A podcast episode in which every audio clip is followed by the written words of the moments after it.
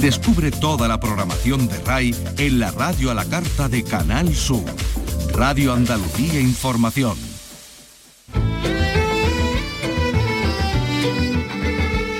Andalucía es cultura. Con Maite Chacón. Radio Andalucía Información.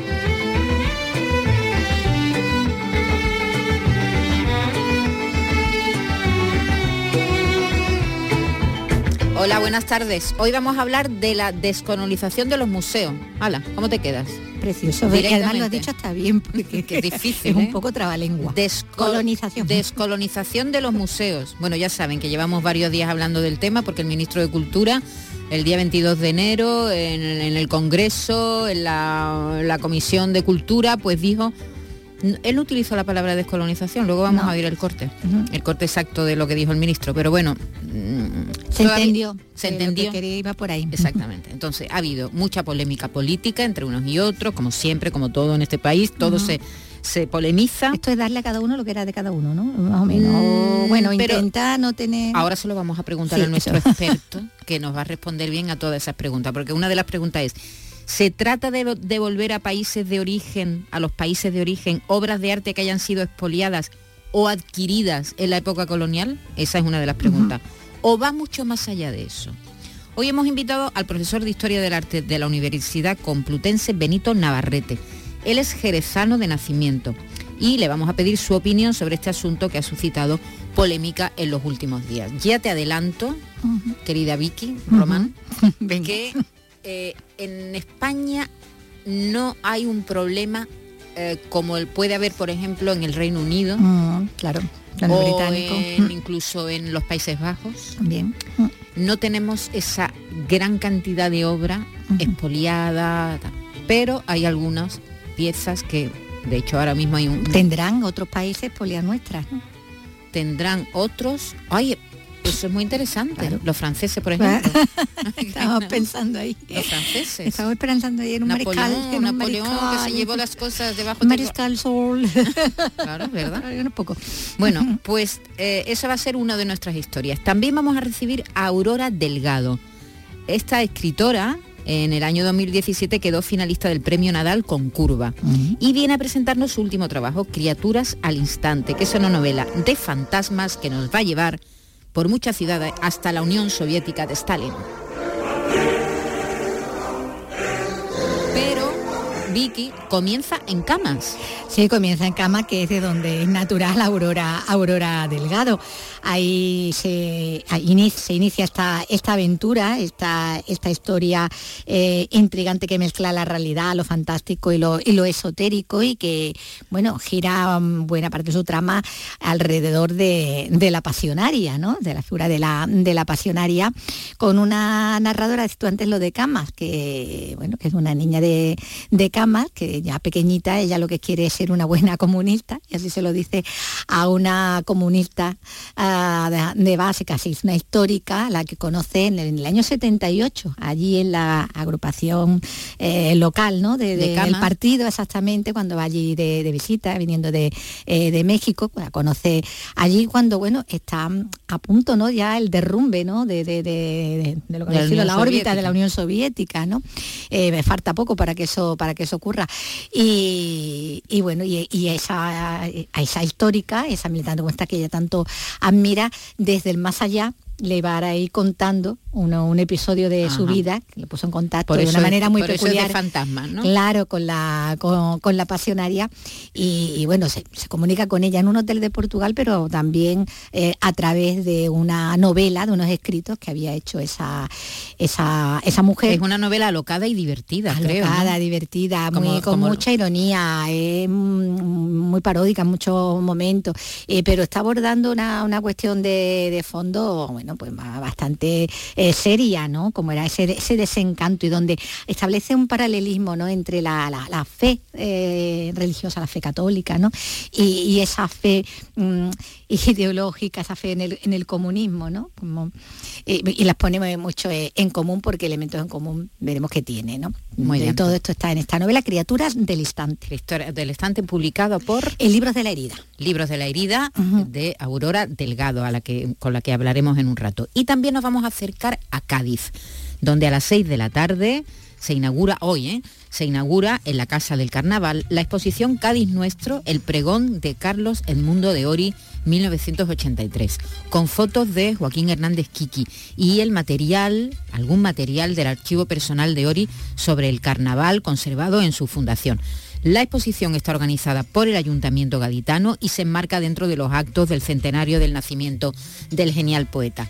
Carlos El Mundo de Ori fue pregonero del Carnaval de Cádiz en 1983. Lo hizo vestido de Mefistófeles, encarnando al diablo. Tenía 60 años y llegó de París, directamente de París, donde residía desde 1955 dando clases de literatura en la Universidad de Amiens. Su pregón fue, dicen, muy subversivo y causó, digamos, disparidad de opinión. Eh, pero es también uno de los más recordados del carnaval. Hombre, una figura tan insigne, ¿no?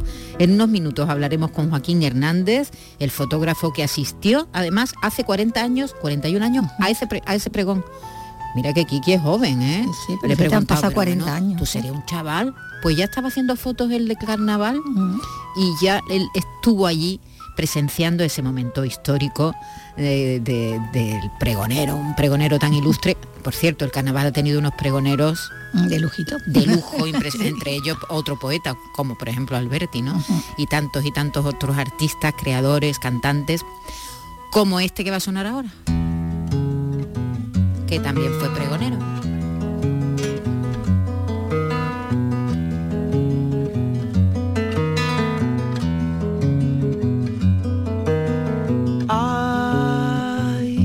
revuelo de tu falda. Qué fresquito es el verano, dame tu boca de limonada y cura mis labios que están quemados. Me importa a mí el levante? Si nos vamos por la orilla, yo vivo el sueño del navegante y sueño que te llevo la sombrilla. la magia de las velas. No hay estrella que te iguale cuando la sangre se desordena. Atrapa mi corazón que se sale. Y en las cumbres de tu cuerpo se enreda toda la luna y más allá ya todo es incierto.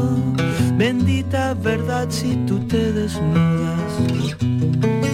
Ay, toito cae, lo traigo andado. Tengo la fiebre de la luna. Sería el delirio si me besaras.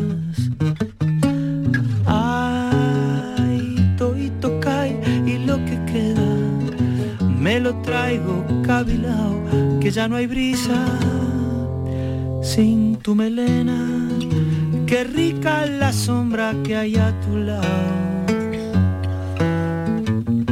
Qué rica la sombra que hay a tu lado. Miguel Alba está en la realización y Raimundo Angosto en la producción. Empezamos.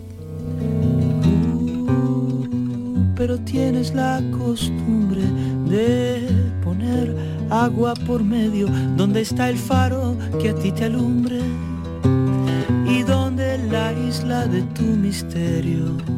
Andalucía es cultura, con Maite Chacón. Radio Andalucía Información. Seguro que en los últimos días han oído mucho la palabra descolonización. Todo por unas palabras del ministro de Cultura en una comparecencia en la Comisión de Cultura en el Congreso de los Diputados de la semana pasada, que se refería a la necesidad de revisar las colecciones de los museos estatales para superar su marco colonial. Son palabras del propio ministro. Pero mejor oímos lo que dijo exactamente Ernest Urtasun Los museos son organismos vivos, como ustedes saben, que responden a las cuestiones y debates de su tiempo. Y en ese sentido, uno de los retos que nos hemos propuesto, en línea con las recomendaciones internacionales de organismos como el Consejo Internacional de los Museos, es establecer espacios de diálogo e intercambio que nos permitan superar un marco colonial o anclado en inercias de género o etnocéntricas que han lastrado en muchas ocasiones la visión del patrimonio, de la historia y del legado artístico. Existen compromisos internacionales asumidos por España en la última cumbre de Mondiacult y en el décimo encuentro iberoamericano de museos del año 2022. Estos compromisos se traducen en un proceso de revisión de las colecciones de los museos estatales dependientes del Ministerio de Cultura, en una revisión que ya está incorporada como eje transversal en las programaciones temporales, por ejemplo en el Museo Nacional de Antropología o Museo de América. Desde entonces se está hablando mucho de este asunto. Hay opiniones para todos los gustos, seguro que la han oído a favor y en contra de una medida que por cierto todavía no se conocen. Pero ¿a qué nos referimos cuando se habla de la descolonización de un museo? ¿Se trata de devolver a los países de origen tesoros o obras de arte que hayan sido expoliadas o adquiridas en la época colonial? ¿Se intenta que haya más presencia de creadores originarios de las antiguas colonias en los países, diremos, excolonizadores?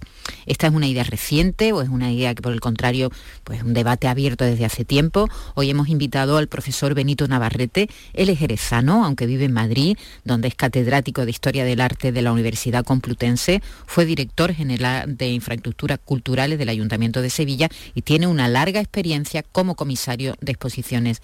Señor Navarrete, buenas tardes. Hola, buenas tardes Maite, es un placer estar con todos ustedes. Muchas gracias por atendernos.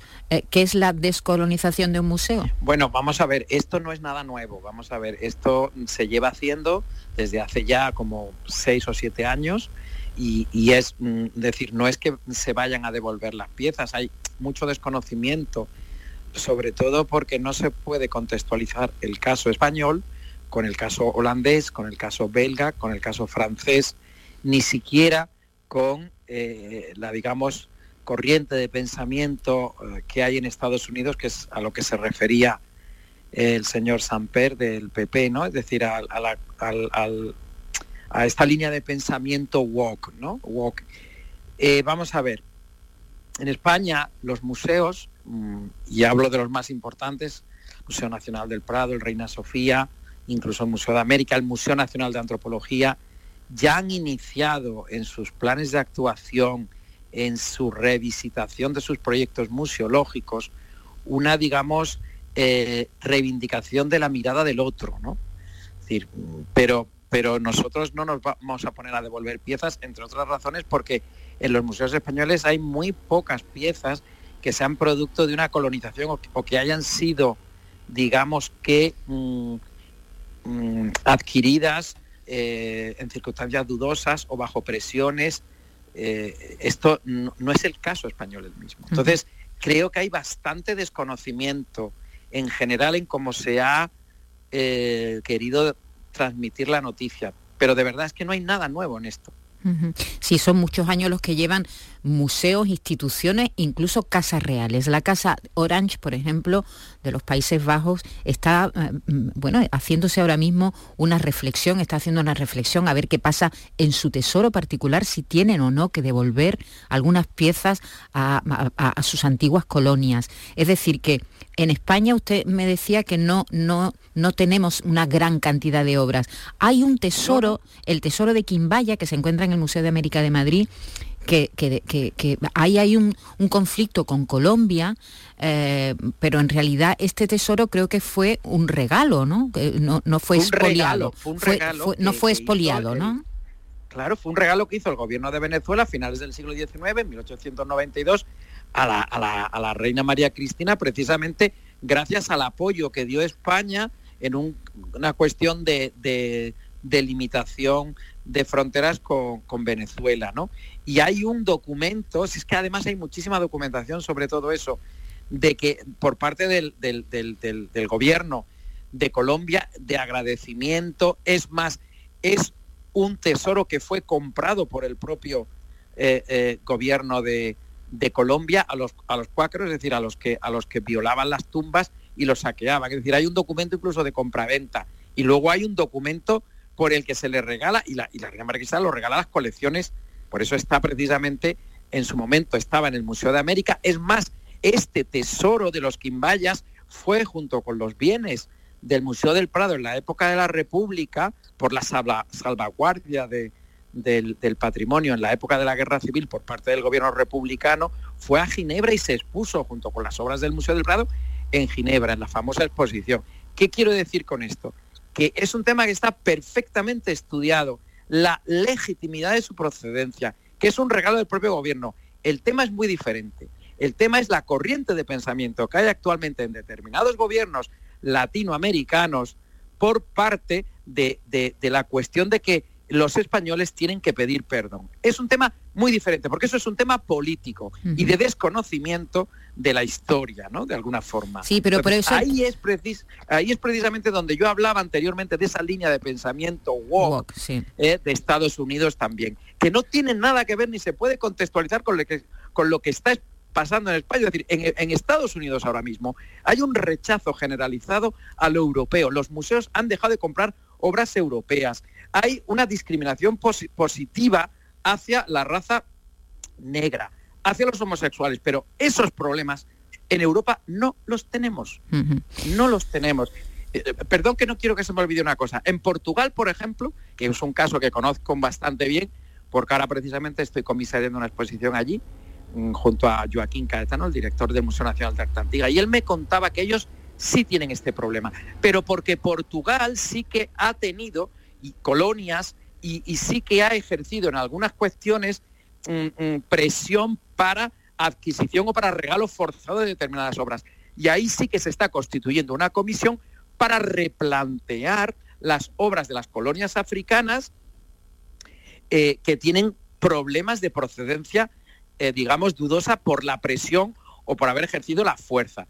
Pero en España de verdad no existe ese tema, no existe. y, se, demostró muy bien en la exposición Tornaviaje que hizo el Museo del Prado, ¿no?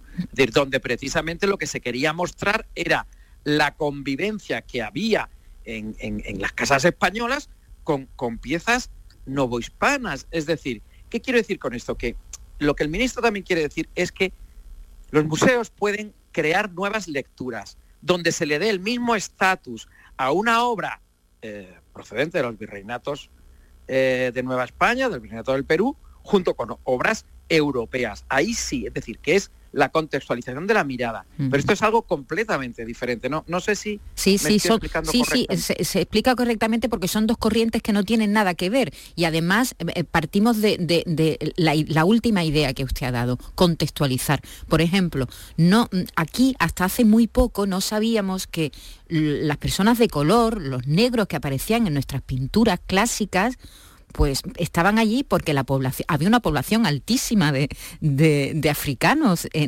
viviendo entre nosotros, ¿no? Es decir, ¿se trata de ese tipo de explicación, ese tipo de contextualización lo que hay que hacer? Efectivamente. Vamos a ver, el profesor Luis Méndez de la Universidad de Sevilla, que tiene un libro bastante bien hecho sobre los negros precisamente en Sevilla y sobre la convivencia con otras razas, bueno, el cuadro maravilloso de la Fundación Focus, de la Gran Vista de Sevilla, ahí se ve perfectamente cómo convivían perfectamente. Entonces, quiero decir que esto es un fenómeno absolutamente normal. Nosotros hemos convivido con él.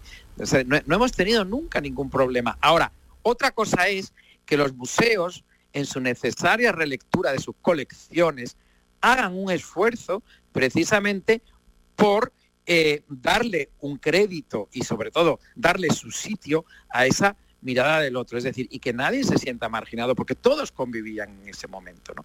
Pero esto es muy diferente y es precisamente lo que muchos museos están haciendo, es exactamente lo mismo que reivindicar eh, el arte de las mujeres artistas, que es una corriente que afortunadamente estamos viendo en museos y está reivindicando a las mujeres creadoras. Bueno, el propio Museo de Bellas Artes de Sevilla lo está haciendo, el Prado lo ha hecho, el Thyssen lo ha hecho. Quiero decir que yo creo que esto sí que es positivo pero precisamente por poner en un estatus y que no haya esa discriminación o esa visión sesgada, ¿no? Eh, señora Navarrete, ¿usted qué le parece la reivindicación están haciendo países como, como Egipto, por ejemplo, para que eh, desde el Museo Británico devuelvan grandes obras de arte que están ahora mismo en, posición, en, posesión de, los ingleses? ¿A usted qué, qué le parece? Bueno, vamos a ver, yo sobre esto sí tengo mi propio criterio. Vamos a ver, yo sí que les puedo decir a ustedes que el tema concreto, bueno, usted me ha preguntado por Egipto, es que claro, son cuestiones diferentes. Vamos a ver. El, caso de Egipto no se puede poner en el mismo saco de los mármoles del Partenón eh, que fueron de Lord Elgin y toda la historia que está también perfectamente conocida de cómo llegan precisamente al Museo Británico, ¿no? Es decir, son diferentes. Las obras... ¿Por qué? ¿Por qué son diferentes? bueno, pues porque una cosa es el espolio, una cosa es el espolio, otra cosa es las obras que son, que han sido compradas producto de la expoliación, como es por ejemplo el caso de muchas cosas eh, de, Egipto, es decir, que proceden de, compras, digamos, clandestinas, ¿no? Entonces la, procedencia ahí es muy importante, incluso en fechas recientes. Y eso está perfectamente tipificado, o sea, y, de hecho muchos museos americanos están devolviendo esas piezas. Eso es un tema. Y otro tema diferente es cómo llegan eh, los mármoles del, del, Partenón y cómo se desposee al Partenón por una... Es decir, es algo absolutamente diferente. Ahora, sí les puedo decir a ustedes que nosotros veremos la devolución de esos mármoles a Grecia. Sí que lo vamos a ver. ¿eh? y probablemente la titularidad será, seguirá siendo del Museo Británico y eh, será un depósito a larga duración. Pero creo que la corriente la corriente, pero cada caso hay que estudiarlo en su en su Sí que no no todo se puede meter en el mismo saco, ¿no? No, no, no. Lo mismo que no se puede meter en el mismo saco las obras expoliadas por los nazis, que está también perfectamente eso, Eso es algo que le quería preguntar también ahora, eh, precisamente por la obra, por esta última obra que el gobierno, eh, bueno, un tribunal estadounidense ha dicho que no, que pertenece a, al Thyssen. Eh, esta, esta, porque son compradores de buena fe, entonces, claro, al final cada caso hay que estudiarlo en su contexto y no todo es igual. Tampoco se puede meter en el mismo saco las obras expoliadas eh, por el mariscal Sult, porque es que mm, es, no, no, todo eso está prescrito, no tiene ninguna posibilidad de decir que son casos muy diferentes, son casos muy diferentes, no, no. Entonces creo que hay que conocer cada, cada obra y cada contexto en su momento, pero lo que sí quiero subrayar eh, en relación a las palabras del ministro, eh, que efectivamente el ICOM desde hace tiempo está recomendando y se están ejerciendo en todos los museos, pero que no es algo, no es algo nuevo. Y sobre todo que, de verdad que nosotros no tenemos nada que ver con la corriente de pensamiento de Estados Unidos. Es decir, eh, lo que está ocurriendo en Estados Unidos tristemente es una corriente de pensamiento bastante preocupante, ¿no? Y siempre algo nos llega aquí, pero no tenemos nada que ver con ellos, ¿no? No, nos referíamos al cuadro de Pizarro eh, que un tribunal de Estados Unidos ha, bueno, ha designado, ha decidido, bueno, que, efectivamente pertenece al Museo Thyssen de Madrid, aunque la, familia del antiguo propietario lleva décadas luchando para que ese cuadro sea devuelto. Yo ahí tengo mis dudas, señor Navarrete, porque aunque haya sido comprado de buena fe, un cuadro que ha sido en principio mal vendido, porque esa es la historia de este cuadro, ¿no? Mal vendido A, un, nazi, casi, casi la persona judía se vio obligada a vender ese, ese cuadro y que luego esté colgado en un museo. Yo no sé si eso es muy ético. Hombre, vamos a ver, es un tema bastante delicado. Es un tema bastante delicado. Lo que ocurre que, claro, eh, también tienes que, que cuando tú has sido comprador de buena fe, y estamos hablando en este caso de, la colección Thyssen y que pasa luego a un museo público, también hay muchos museos que de parte están mm, propiciando esa evolución por una cuestión moral, ética y de imagen. ¿no? Bueno, esto es una cuestión que afecta precisamente al propio museo, a la imagen y a la reputación del propio museo. Pero ya le digo, como anteriormente me he expresado, ¿no? es decir, no todos los casos son iguales, ¿no? Eh, hemos visto incluso, ahora lo estamos viendo, o sea, el Museo del Prado está empezando a devolver obras que, que ocurrió lo mismo en la Guerra Civil, es decir, obras, la Junta de, de, catalogación ¿no? de, piezas en la Guerra Civil lo que se dedicó es precisamente a recoger obras y a catalogar las obras que en, muchas ocasiones no se sabía la procedencia. Ahora esos legítimos propietarios las están reclamando, incluso gracias a los estudios que está haciendo el profesor Colorado Castellari, ¿no? Entonces, es el propio museo el que auspicia esa investigación. Pero en esto es el tema reputacional. En Estados Unidos se hace igual, es decir, los museos están investigando sus colecciones para ver precisamente aquellas que son susceptibles de haber sido de dudosa procedencia, de tráfico ilícito, de, pues es el propio museo que se está gastando dinero en la investigación para devolver esas obras a, su, a las familias actuales de sus propietarios. Entonces, ahí es donde está lo que les he dicho anteriormente, es decir, el, ese plus reputacional de cada institución, de cada museo, que es la que apuesta incluso por investigar la procedencia de sus propios fondos. Hasta eso se llega. Claro. Pues ya ven, cada caso es distinto, como bien nos decía, eh, nos dice el, profesor, hay que verlo en cada circunstancia, pero mm, de lo que se está hablando ahora mismo es bastante más complejo que la simplicidad de decir mm, se van a devolver obras eh, masivamente de los museos españoles a, sus países de origen. No, no se está hablando de eso, es algo más profundo y que sustenta bueno, pues una, una realidad cambiante, efectivamente, porque los tiempos han cambiado desde la época de la, de la colonización. El profesor Benito Navarrete eh, es catedrático de Historia del Arte de la Universidad Complutense y ha sido muy amable por atendernos esta tarde. Un abrazo y muchas gracias. Gracias Maite, gracias a todos ustedes, es un placer.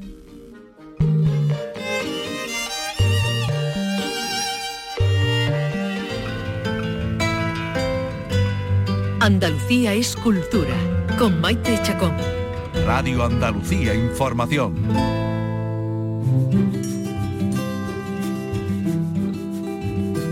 Hoy, como le contaba, nos visita la escritora sevillana Aurora Delgado, autora de novelas como El corazón de Livingston o Curva, finalista del Premio Nadal. También de la novela gráfica Pura Hamilton, donde se adentraba en la España de la posguerra con una espía bailaora de flamenco con la misión de matar a Franco. Aurora Delgado vuelve con otra aventura ambientada también en esos años, con mucho humor y en este caso con la pasionaria como eje. Nos trae Criaturas del Instante, publicada por Libros de la Herida, una tragicomedia con fantasmas, sueños y pesadillas alrededor del comunismo. Hola Aurora, ¿qué tal? Bienvenida otra vez. Muchas gracias. Pero con esta novela, con criaturas del instante, que nos va a llevar, como, como vamos a ver, bueno, pues por París, por Lisboa, por Moscú, por, por Checoslovaquia, pero que se inicia en Camas, en tu pueblo, que está muy presente en tu obra, en tu obra hasta ahora, eh, que es donde se nos presenta la narradora cuando quería ser una buena niña comunista, ¿no? Sí. bueno, decía que Camas está muy, muy presente y se puede adivinar la, Aurora Delgado niña, ¿no? También detrás de, esa narradora criada, como ella en la fe comunista, en ese, en ese paralelismo con la religión católica que tanto peso tiene, va a tener eh, mm. en esta novela, ¿no? Porque como dicen en algún momento, ser ateos fue para muchos sustituir la fe católica por, por la comunista, ¿no? Pero al fin de cuentas había muchos paralelismos, ¿no? Sí. Sí, yo, vamos, yo así lo vivía de chica, como estaba entre, lógicamente, la religión cristiana, que es la que hemos, hemos crecido la mayoría, y yo a la vez tenía otra fe paralela, que era el comunismo. Entonces en mi casa podías encontrarte la Virgen de los Dolores del pueblo y el Che Guevara al lado, o sea, el gran poder y, por ejemplo, Lenin en un cenicero. Entonces yo he vivido a caballo entre, digamos, esas dos culturas y entonces he visto mucho el, entre esas dos religiones el paralelismo que hay las coincidencias también, porque al fin y al cabo se solapan unas religiones con otras. Bueno, se puede hablar ahí, es que en ambos casos, ¿no? De fe, de esperanza, y con el tiempo y con los acontecimientos, en el caso de, la fe eh, comunista, ¿no? De algunos de los personajes, el descreimiento también, ¿no? La decepción, ¿no?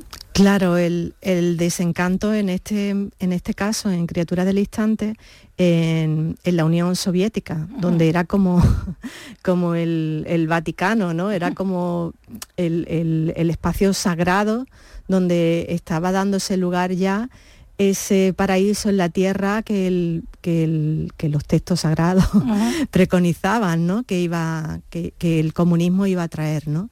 Entonces, claro, cuando estos exiliados comunistas mm, de la República Española llegan a la Unión Soviética, se encuentran que este paraíso de los trabajadores no es tal, que, que hay mucho que hacer. Pero claro, la, mm, la, propia fe que tienen les impide en un momento dado expresar esas críticas en voz alta, aparte de la represión, brutal, porque es como no puedo, digamos, apostatar de, de, esta fe porque entonces me descabalgo del futuro, porque el futuro es este y el futuro es este va a llegar, ¿cómo voy a perderme este tren? Entonces, bueno, es un círculo vicioso.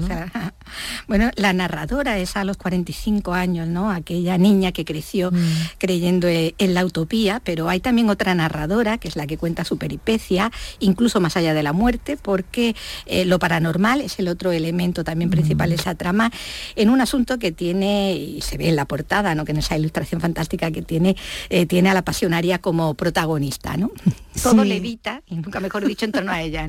Sí, claro, porque hay eh, esta niña al crecer vuelve a tener un encuentro paranormal con Elena, que, con Elena Malaver, un personaje de ficción, una histórica comunista, ¿no? Claro, que habría ido a cama. Está basada en muchas mujeres comunistas que además terminaron contando sus memorias.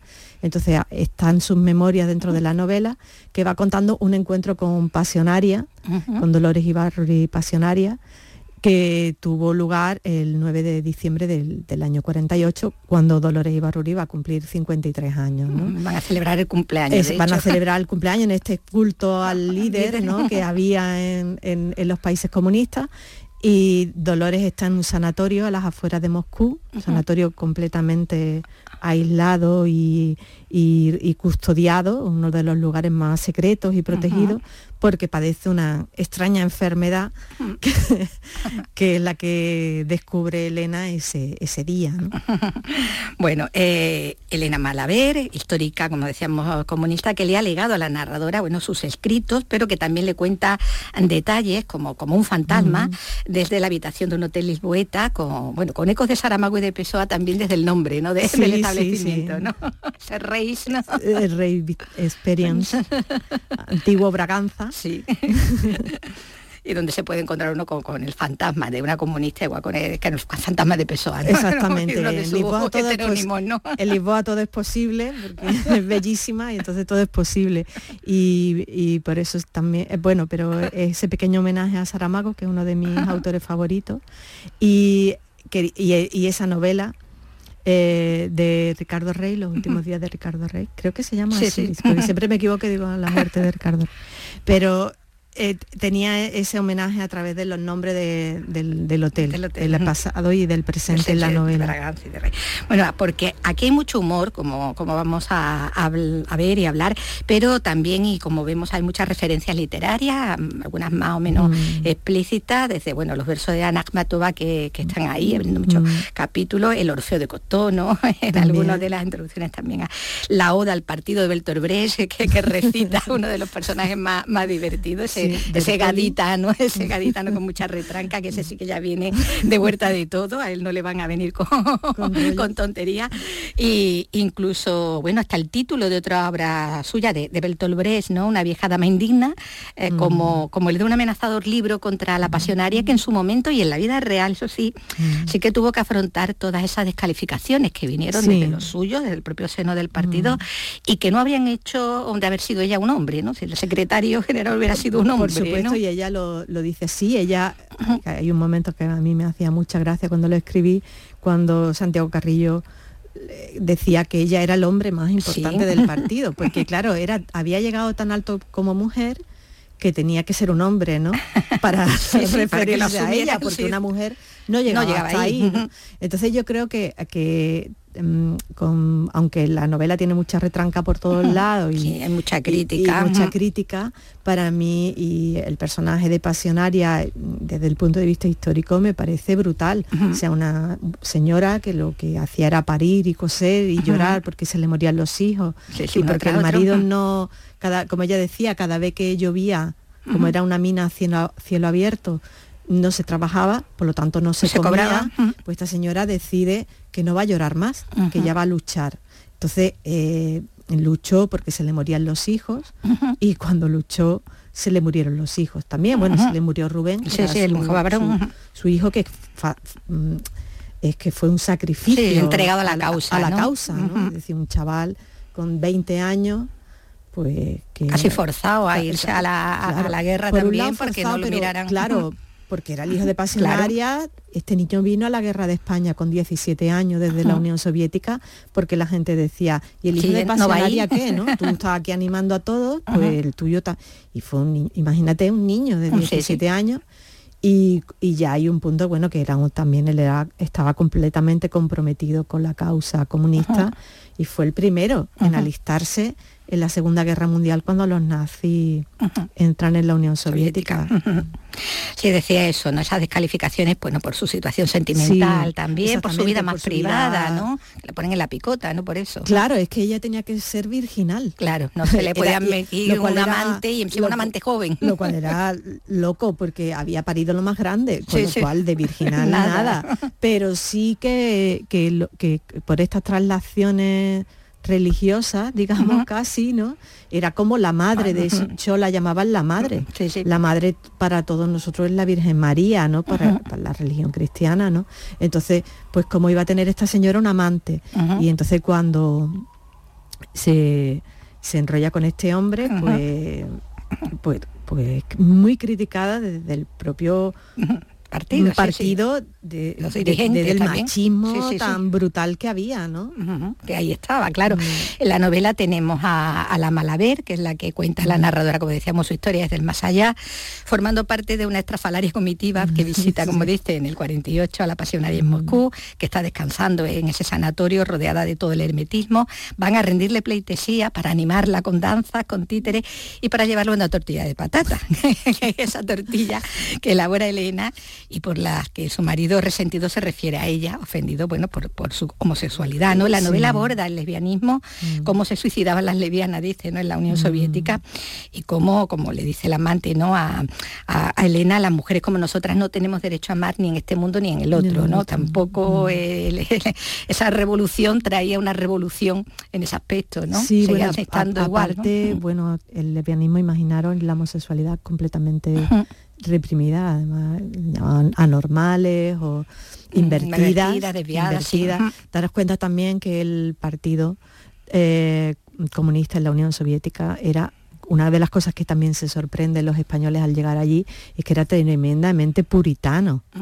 Puritano, daros cuenta que Lenin decía que tener relaciones con una mujer así, a tonta y a loca, era como besar un vaso sucio de gérmenos y cosas así. Pero, o sea, imaginaron la metáfora, ¿no? Entonces era muy, muy, muy puritano. Entonces, mm, el lesbianismo, pues imaginaros, era que directamente a Siberia cuando no algo peor. y, el suicidio también estaba penalizado, porque claro, como el Estado tenía un control tan brutal sobre el individuo, si tú te suicidabas es que te habías bajado del carro. Claro. Con lo cual eras un traidor, porque no habías seguido ahí en la lucha y entonces ni himno, ni banderita, ni nada. Tú ya... A olvidarte. A olvidarte rápido. bueno, el deseo de Elena de conseguir el permiso para abandonar el paraíso de los trabajadores y reunirse con su amada, con Blanca Ivanova en México, es lo que le hace presentarse ante la pasionaria, que está interesada igualmente por otros motivos también en, recibirla, como vemos a lo largo de, la novela, ¿no? Ahí las dos en realidad se, están, se están buscando. Y bueno, porque en tu historia pasionaria está se puede, lo dice, ¿no? También eh, dentro de, la ironía está a punto de alcanzar los cielos, ¿no? ahí, entre el cielo y el suelo. exactamente, o eso creen alrededor porque incluso ha empezado a, levitar. Y es lo que le faltaba para asimilarse a la fe católica, que hubiera milagro. Era la madre, ¿no? La madre virginal, pero ya se hacía milagros y levitaba ya el Claro, claro, y si hubiera una legión de gente haciendo milagros, porque al fin y al cabo el, objetivo del milagro es em, ganar, ganar, ganar almas para la causa, ¿no? Entonces, pues pues como religión pues también lo necesita, ¿no? Y claro, ahí se junta con todo este mundo esotérico, un, poco muy disparatado, pero no, no, o sea, no no tan, tan igual de disparatado, quiero decir, como muchas veces encuentra gente haciendo scroll en Instagram. O sea, que yo creo que ahora mismo no es tan disparatado. Hay gente que podría creer o que seguramente cree en eso. No es mi caso, pero bueno, me, me, gusta mucho la, que alguien pueda pensar así, la verdad. Me divierte mucho. Bueno, además debe lidiar con los problemas de su propio partido, decía, claro, ¿no? ella tiene que imponer su, esos hombres, su, imponer su liderazgo, ella lo dice, ¿no? Yo soy el partido, el partido soy yo, ¿no? Mm. Eh, frente a esos personajes que, reales también, pero que salen bastante mal parados en el relato. Carrillo o el exministro republicano Jesús Hernández, que bueno, que aparecen y se califican así como dos botarates, inútiles, mete pata. La mm. verdad es que ayudan poco. Sí, porque a mí me gustaba mucho un título de una, de una obra de, de Montalbán, que, hay una cita de él al principio de la novela sobre Pasionaria, que era Blanca eh, Pasionaria y los siete enanitos. Y es que ella tenía una altura que todos quedaban un poquito bajos, ¿no? Y a la vez había como cierto desprecio hacia ella, porque claro, una mujer no, era analfabeta, pero sí que es verdad que no tenía un bagaje intelectual potente y ella decía que leía todo, mm, que leía todos los textos de Marx, de Engels y todo esto, y ella lo leía como, y lo entendía por intuición pura. a saber lo que entendería, ¿no? Pero no creo que entendiera mucho más que ellos, la verdad. Pero bueno, tú sabes, la diferencia que siempre hay entre hombres y mujeres que las mujeres siempre tenemos que ser intuitivas y mm, poderosas desde otro punto de vista y los hombres sí son intelectualmente potentes, ¿no? Pero bueno, esto es lo que nos viene cayendo desde, desde el principio de los tiempos casi. Sin embargo, resolutiva, aunque a veces no entienda muy bien lo que está pasando, sí que muestras a, bueno, y porque costó, además políglota, a Irene Falcón, a su fiel secretaria, que mm. bueno, la persona más cercana a, la mujer y al mito, ¿no? Mm, sí, y también muy odiada. Sí, por lo mismo también. Bueno, en su caso por, por su preparación, ¿no? También. claro, y mm, también tenía ese punto una mujer con una vida también apasionante. Su, memoria de hecho se llama Asaltar los cielos. También creo que con prólogo de Montalbán. Eh, y, entonces yo creo que tenía una vida de novela.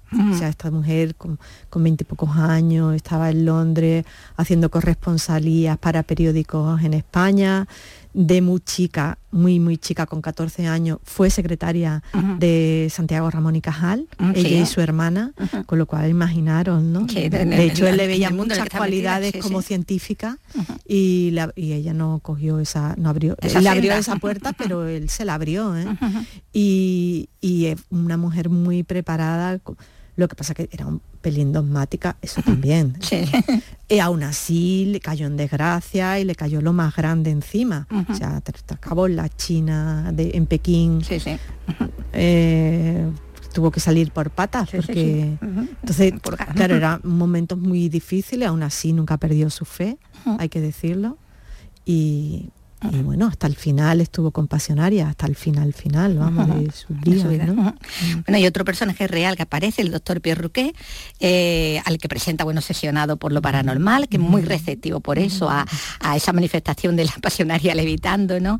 Eh, pero bueno, sí que eh, en realidad parece, bueno, que hay, hay trabajos ahí que hablan de, de que hubo investigaciones y experimentos sobre esoterismo y fenómenos paranormales, ¿no? Que se hicieron desde la Unión sí, hace poco escuché un podcast sobre sobre, ajedrez precisamente.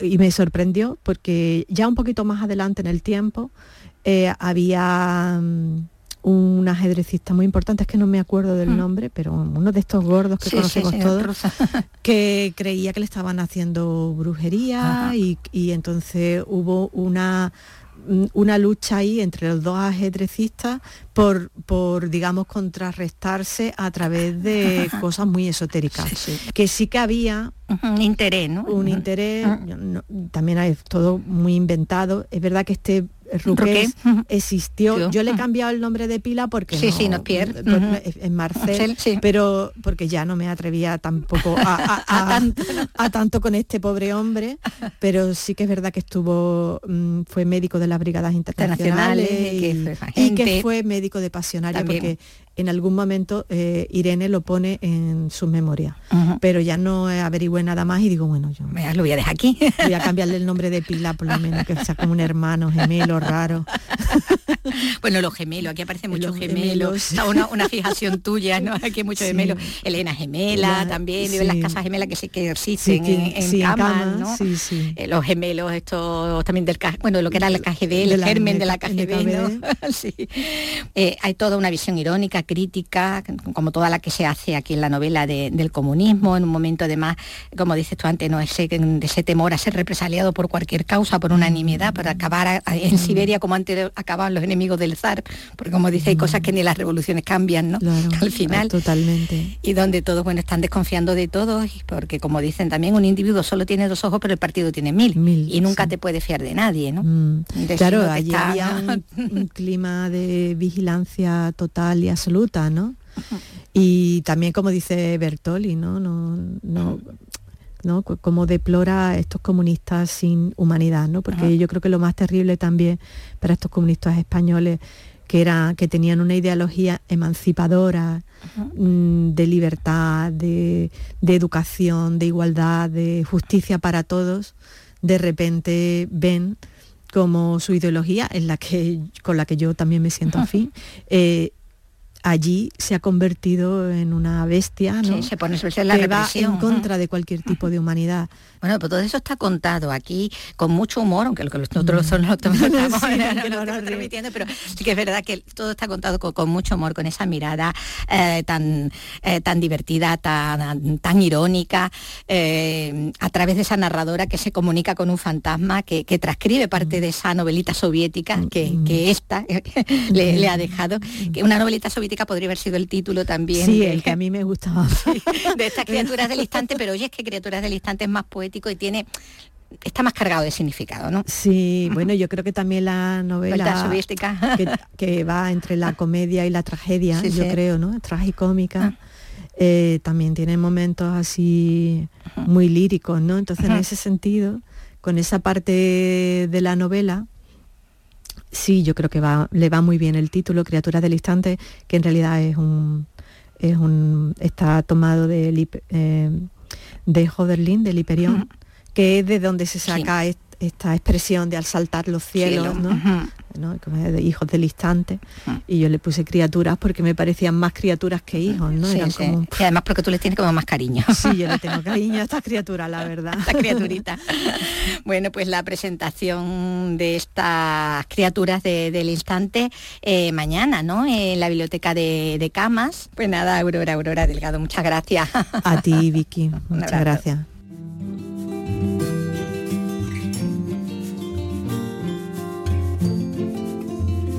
Andalucía es cultura, con Maite Chacón. Radio Andalucía Información. Y vamos a acercarnos a Cádiz esta tarde dentro de nada, que son las 4 menos 10, pues dos horas y 10 minutos faltan para la inauguración en la Casa del Carnaval de la exposición Cádiz Nuestro, el pregón de Carlos Edmundo de Ori, con fotos de Joaquín Hernández, aunque todo el mundo en Cádiz lo conoce como Kiki. Es material del archivo personal de Ori sobre el carnaval, conservado en su fundación, y las fotografías de, de este gran fotógrafo gaditano que fue el primero en ingresar en la Academia de Bellas Artes de Cádiz y que lleva, bueno, de hecho estaba allí el día que, Carlos Edmundo dio su pregón vestido de Mefistófeles. Kiki, buenas tardes. Hola, buenas tardes, Laura. Sí, efectivamente. Maite, Maite, Maite. Eh, perdón, perdón, perdón, perdón, Maite, Maite. Es que si no te corrijo ahora me voy a sentir muy rara diciéndome Laura el, rato de la conversación. Sí, sí, sí, sí. Maite, perdona. Nada, nada. Que te iba a decir que, que, estabas allí, ¿no? Sí, pues yo estaba allí, además eh, estaba cubriendo precisamente, eh, era muy joven, y estaba cubriendo el pregón para Diario de Cádiz y recuerdo, bueno, pues mm, en la plaza de San Antonio, que estaba atestada de gente, estaba mm, con mucha gente, porque además había muchas ganas de carnaval, en fin, eh, eran los primeros carnavales, eh, eh, aunque antes estaban las fiestas típicas, pero bueno, eran carnavales que eran más libres y entonces había mucho interés por mm, saber y, enterarse del pregón de Carlos Mundo de Ori, ¿no? como tú bien has dicho, esta tarde a partir de las 6 de la tarde en la Casa del Carnaval de Cádiz, pues se presenta esta muestra eh, mm, que eh, hay también, aparte de las fotos que tú has dicho del acto del pregón, pues hay objetos personales de Carlos Mundo de Ori, hay también, eh, están los disfraces tanto de, Laura, ¿eh? porque antes te he dicho Laura porque Laura lo acompañaba, que era su mujer, eh, lo acompañaba y, está el vestido de Laura y el vestido de Carlos Mundo de Ori, del vestido de Mefistófeles, como tú bien has dicho antes. Eh, eh, vestido así como de, diablo. Creo que yo por lo que por lo que he ido mirando esta tarde, creo que el, pregón fue como discutido, ¿no? Sí, sí, sí, sí, yo me acuerdo perfectamente. Mira, era, una tarde de febrero, una tarde noche de febrero. Eh, era, había lluvia, mm, chispeaba, había paraguas y estaba la Plaza de San Antonio llena de gente. Entonces, este señor solo ahí en medio de la, nada, porque se subió ahí en, un tablao, recuerdo que iba acompañado por Jesús Fernández Palacio, un poeta de Cádiz, y, entonces él, eh, mm, tengo que decir sinceramente, y haciendo honor a la verdad, pues que venían ya recorriendo todo Cádiz y, bueno, mm, habían hecho, habrían hecho algunas paraditas y, y, entonces, bueno, pues mm, se habían tomado alguna copita porque, porque lo suelen invitar, a al pregonero es un personaje importante y entonces llegaban contentos, muy alegres, ¿eh? llegaban, llegaba con unos cuantos amigos y entonces se subió ahí solo en, el, en, en ese tablao, eh, vestido de negro, casi tapado por los micrófonos porque antes, bueno, no se tenían en cuenta esas cosas y había, los micrófonos tenían unos carteles grandes de, las radios y de, la, y de las emisoras locales y tal. Y entonces pues empezó ahí a, cantar o a, hacer el Padre Nuestro según su versión. La oración y, esa, ¿no? y mucha gente no lo entendía, mucha gente, mm, bueno, lo tomaban un poco a, pito, otra gente mm, lo veían eh, muy, no sé, muy eh, no, respetuoso. Estrambótico. Sí, estrambótico, exactamente. y, bueno, pero mm, al final, bueno, es un Padre Nuestro que se recuerda. ¿eh? de hecho, se va a recordar esta tarde. Qué bueno, qué bueno. bueno, eh, llevas tantos años, Kiki, fotografiando no solamente el carnaval, pero mucho el carnaval. De hecho, tienes otra exposición en el que, eh, eh, que está en, Cajasol, creo, en la Fundación Cajasol, en la que has querido mostrar tu trabajo durante los años 80, del 80 al 89, ¿verdad? Que es una época, como tú bien estás diciendo, que diremos que es el despertar del carnaval después de los años del franquismo.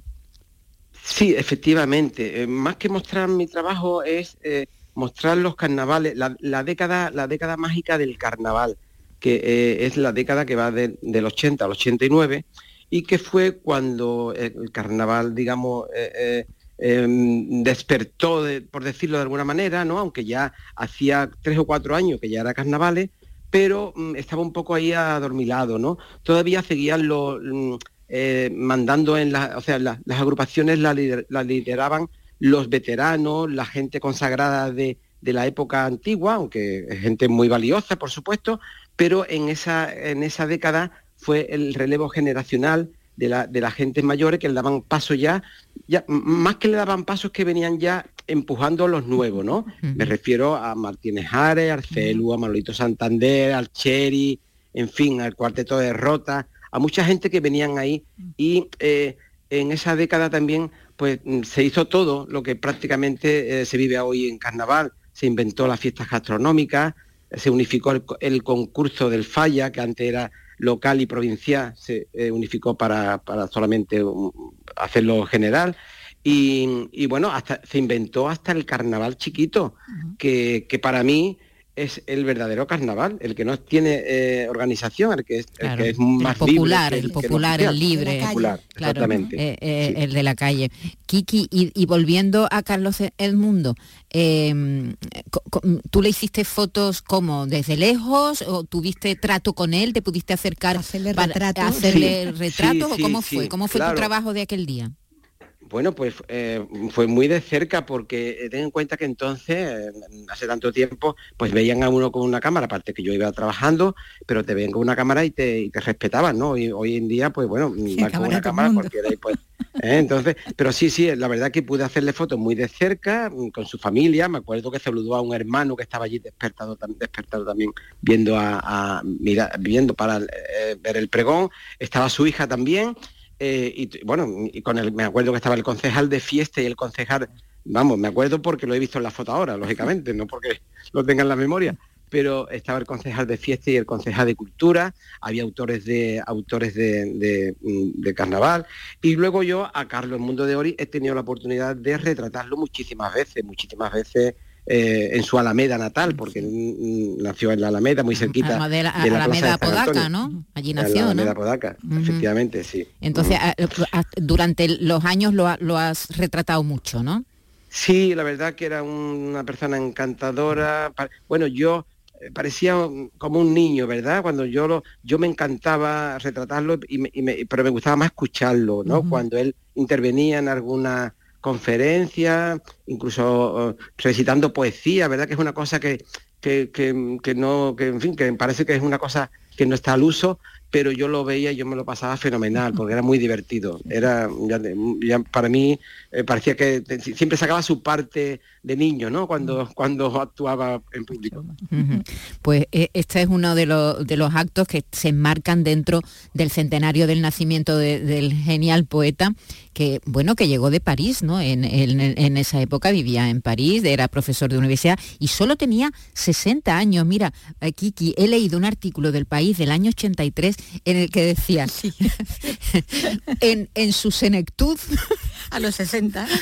Tiene 60 años y en su senectud, digo, hombre, por Dios, en su senectud pero es pues verdad que a lo mejor hace 40 años, tener 60 o 41 años, tener 60 años eras eh, efectivamente venerable ya. viejo ya, no pellejo, ¿no? Señor venerable. Pero, pero, ¿verdad? Tenía solo 60 años. La verdad que en las imágenes parece mayor. ¿eh? Kiki. Sí, es verdad, sí. Ah. Bueno, eh, las imágenes del pregón parece mayor también porque iba maquillado, vestido de negro. Claro, claro. O sea, era un poco, era el, demonio, ¿no? El satanás. Ahí iba un poco él en su papel, así que, mm, él yo creo que lo disfrutó siempre que, lo, que yo le veía, que cuando venía por Cádiz, que venía frecuentemente, sobre todo en la, su última época, cuando yo estaba jubilado, pues lo recordábamos y él, mm, vamos, lo recordaba con mucha alegría ¿no? y con mucho orgullo, porque él se sentía gaditano, él, él Em, creo que en el pregón dijo una de las frases muy bonitas que decía que él se había ido de España pero nunca se había ido de Cádiz, ah. con lo cual mm, él siempre llevaba Cádiz en el corazón. Sí, sí, en el corazón y en los bolsillos, porque en ese mismo artículo del país que os digo, porque si queréis buscarlo, se dedicaba a robar arena de la playa, y lo, pararon, lo pararon una vez y le dijeron, oiga que se va a quedar usted con la arena de los turistas, no vamos a tener arena para los turistas. Y dice que los amigos incluso le mandaban por carta arena de, su playa, mm, de Cádiz. Kiki, pues nada, que tengas mucha suerte, que, lo paséis muy bien esta tarde. Muchas gracias, Maite, muchas gracias a todos. Y animamos a que vayan a ver estas dos exposiciones. En la Fundación Cajasol, el carnaval de los años 80, el carnaval de Cádiz en los años 80, y eh, en la Casa del Carnaval, esta exposición protagonizada sobre todo por Carlos El Mundo de Ori. Un abrazo, Kiki. Un abrazo, buenas tardes.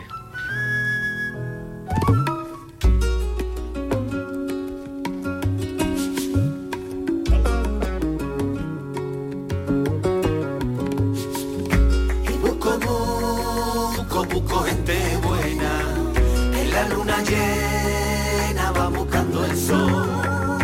Y traigo, traigo, traigo mis sabores, son de mis colores y los pinto yo. Tiene voz de buena persona aquí, que sí, Victoria. totalmente. ¿Eh? Ahora contaba muy divertido, ¿no? alrededor de, Bueno, pues hasta aquí hemos llegado, que Marisa del Barrio está a punto ya de llegar para contarnos la última hora de la información. Nosotros nos vamos y volvemos a la misma hora mañana a las 3 de la tarde. Adiós, que lo pasen bien.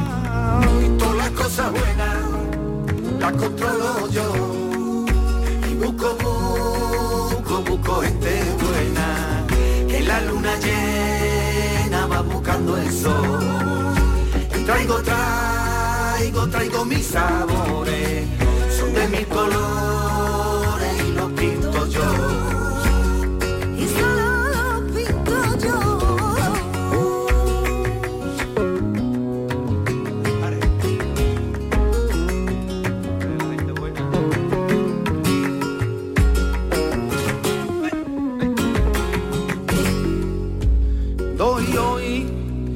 No tiene mañana, lo que no te dio el pasado y el presente no depara. En un mundo loco, travesita de la vida. Por más que a mí me vengan, siempre tengo una salida. Y busco, busco, busco gente buena, que la luna llena va buscando el sol. Y traigo, traigo, traigo mis sabores, son de mil colores yo. Buco, buco, buco, gente buena.